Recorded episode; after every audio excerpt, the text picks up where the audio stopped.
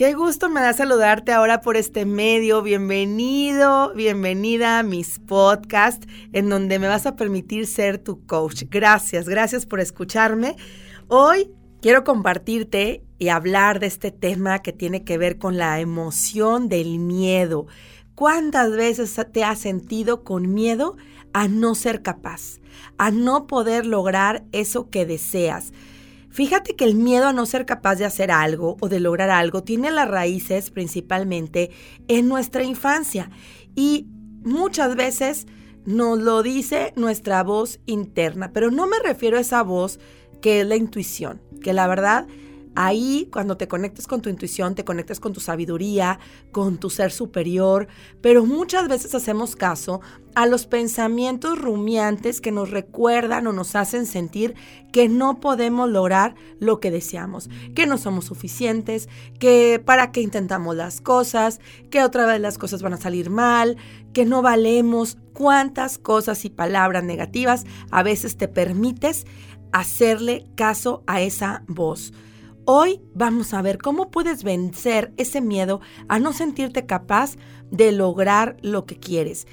En muchas ocasiones el límite está en esa mente y en la mente es como debemos rebasarlo.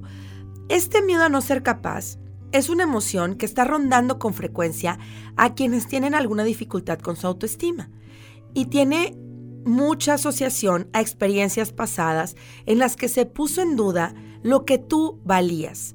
Entonces, alguien sobredimensionó algún error o hubo una reacción excesiva frente a alguna equivocación que tuvimos. ¿Te ha pasado, por ejemplo, tal vez a ti o a algún niño nos llegó a pasar que cuando estábamos chiquitos en el kinder o en la escuela, oye, pues resulta que te tocaba pasar a bailar, ¿no? Y te equivocaste en algún paso de baile o pasaste al frente y no dijiste la respuesta correcta en clase y todos se rieron de ti. Ese tipo de burlas, ese tipo de comentarios, el que alguien haya desvalorizado tu opinión, el que se hayan reído de ti, pues tal vez tú no lo recuerdas porque dices, a ver, no me acuerdo cuando tenía 5, 6, 7 años. Pues sí, pero se te queda en tu inconsciente, se quedó ahí grabado. Entonces para cuando tú quieres intentar algo dices, no, hay una alerta en tu interior que te recuerda eso.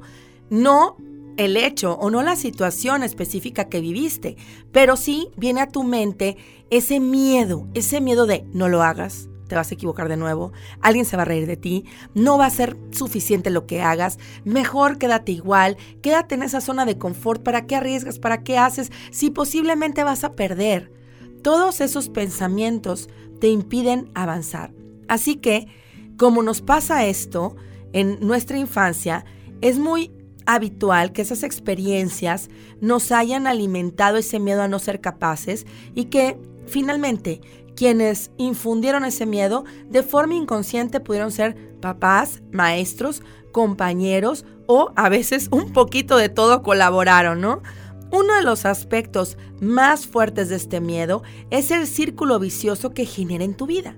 ¿Te ha pasado que tienes miedo a no ser capaz, pero pues aparte por eso no lo intentas, no lo haces y tienes tanto temor que ese mismo temor te limita, te condiciona hasta el punto que también terminas equivocándote de nuevo?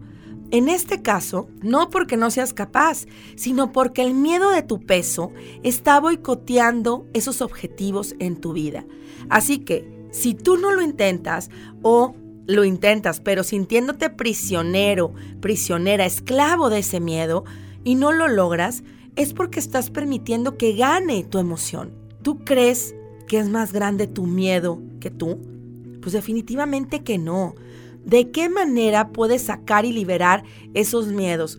Uno sí es aceptándolo, permitiéndote sentirlo, al momento de vivir esa conexión emocional con tu miedo, que es algo que yo siempre comparto también a través de los talleres, a ver, conecta ese miedo.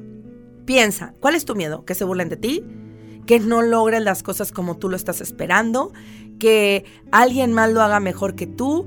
Escríbelo en una frase y permítete vivir ese miedo como si ya estuvieras frente a él. Cuando te permites vivirlo y decir, sí, tengo mucho miedo y lo conectas o te conectas con tu cuerpo, la sensación corporal, el permitirte sentirlo, esto ayuda a que lo vayas liberando. permítete sentirlo y aceptarlo, mas no permitas que te gane. Por otro lado, si tú diseñas estrategias para afrontar lo nuevo, lo que se te hace difícil, vas a darte cuenta que tú eres mucho más grande y tienes esa capacidad. Hay varias señales internas de ese miedo a no ser capaz. Es todo un conjunto de señales y, por ejemplo, puedes sentir que sin saber exactamente por qué, tú no te sientes igual a los demás. No te sientes merecedor o merecedora a que te den a ti un reconocimiento o que te den un aumento de sueldo o que simplemente alguien reconozca que lo que hiciste tiene un valor positivo en la vida de los demás. El no sentirte suficiente es un miedo a que los demás no te valoren. Piensas en muchas ocasiones que las otras personas son mejores o superiores a ti. Si estás sintiendo ese miedo, entonces estás viviendo en el miedo de no sentirte capaz. ¿Has sentido la percepción o has tenido la percepción de que te falta algo que los demás sí tienen? Tal vez inteligencia, recursos económicos, el tener más tiempo.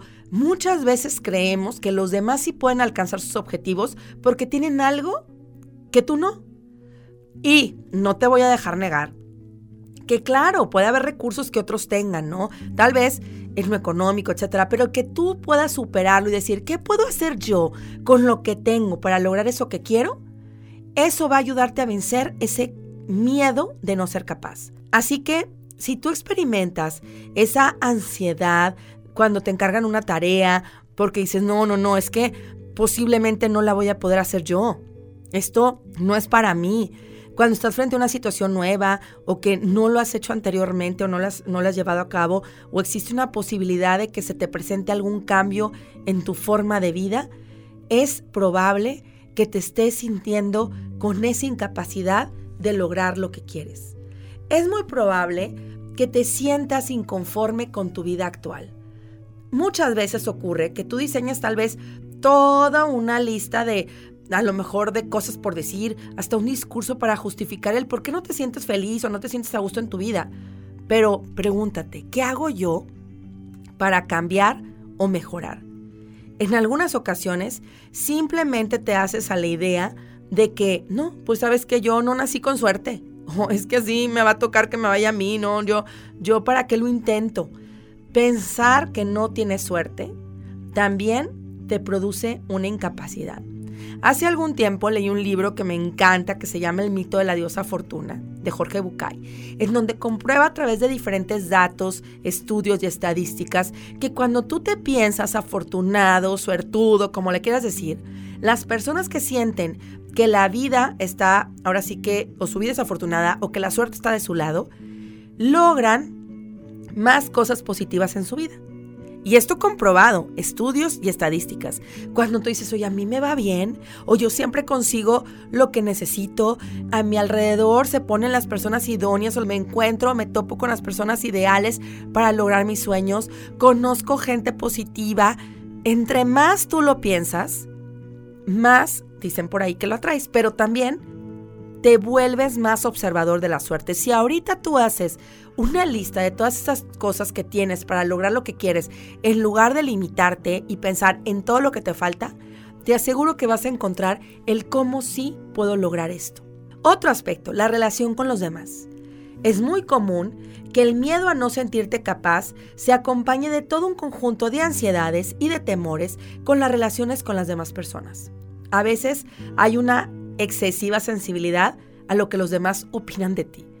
Esas personas que tanto te preocupan lo que van a decir, si tú no logras lo que haces o si estás venciendo ese miedo y dices, ay no, pero es que qué va a decir mi tía o qué va a decir mi, mi amigo no sé cuál o la persona con la que trabajaba, si yo intento esto y se ríen de mí, van a decir que soy un perdedor, soy una perdedora, o sea que no, realmente soy una persona fracasada porque no lo logré, voy a hacer el hazme reír de la gente.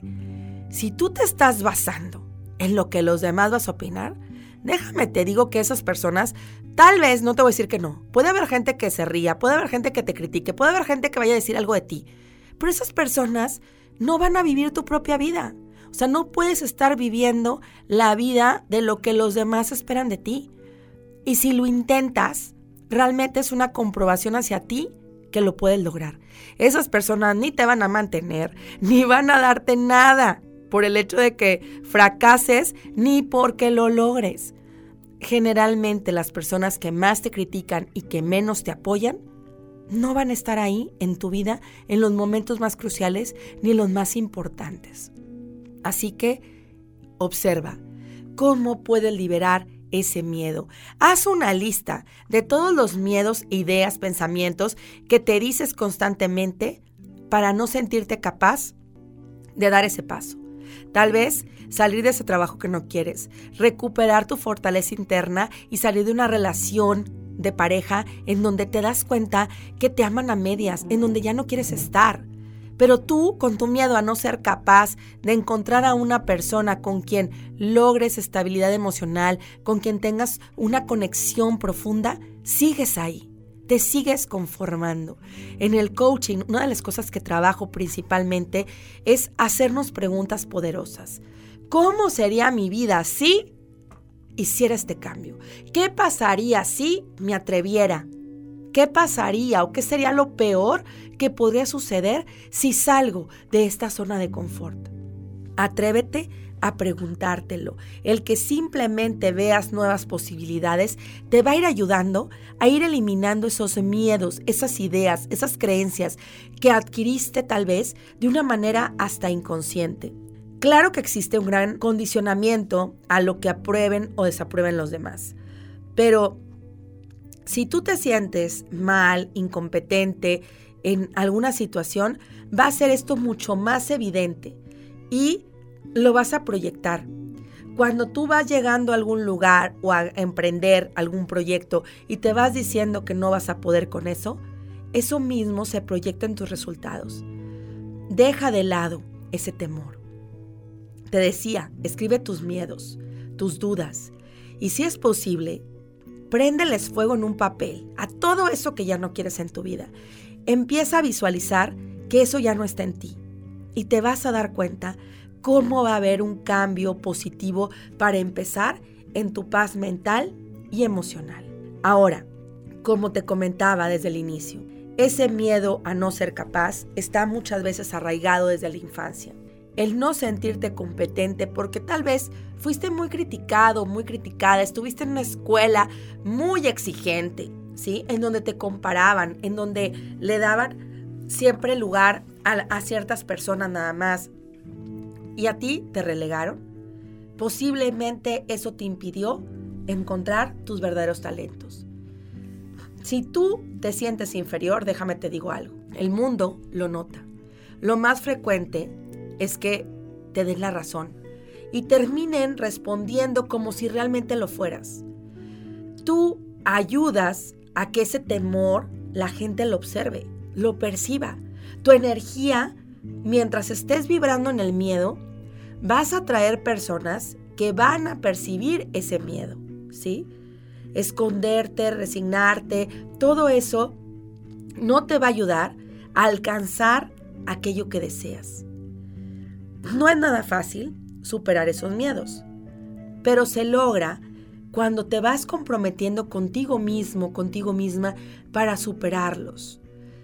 Esa es la manera de empezar a romper este círculo vicioso, de introducir experiencias de éxito, pero principalmente de éxito personal, de paz interior, porque al momento en que empieces a hacer actividades que acrecienten tu autoestima, tu fortaleza, empiezas también a transitar el miedo. No es de huirle al miedo, es vivirlo, es sentirlo para que realmente se vaya disipando. Ahora, sentir miedo es normal, no te juzgues por ello. Es importante que tu cerebro empieces también a alimentarlo de pensamientos positivos y también de empezar a hacer cambios en tu forma de ver la vida. Haz una lista de todas las cosas. Ahorita te decía, a ver, ¿a qué le tienes miedo y qué cosas crees que te impiden llegar ahí? Ahora haz una lista de todas esas cosas que crees que tienes ya en tu vida y agradecelas. ¿Cuáles son todos esos recursos positivos, internos, de tu forma de ser, tus habilidades, tus talentos, esas características únicas e inherentes a ti que te permiten encontrar esas fortalezas. Pregúntate cuáles son. En definitiva, lo que más te va a ayudar también para vencer ese miedo es hablar de él de forma natural, abrazar tu miedo, vivirlo, aceptarlo, pero también no dejarte vencer por él.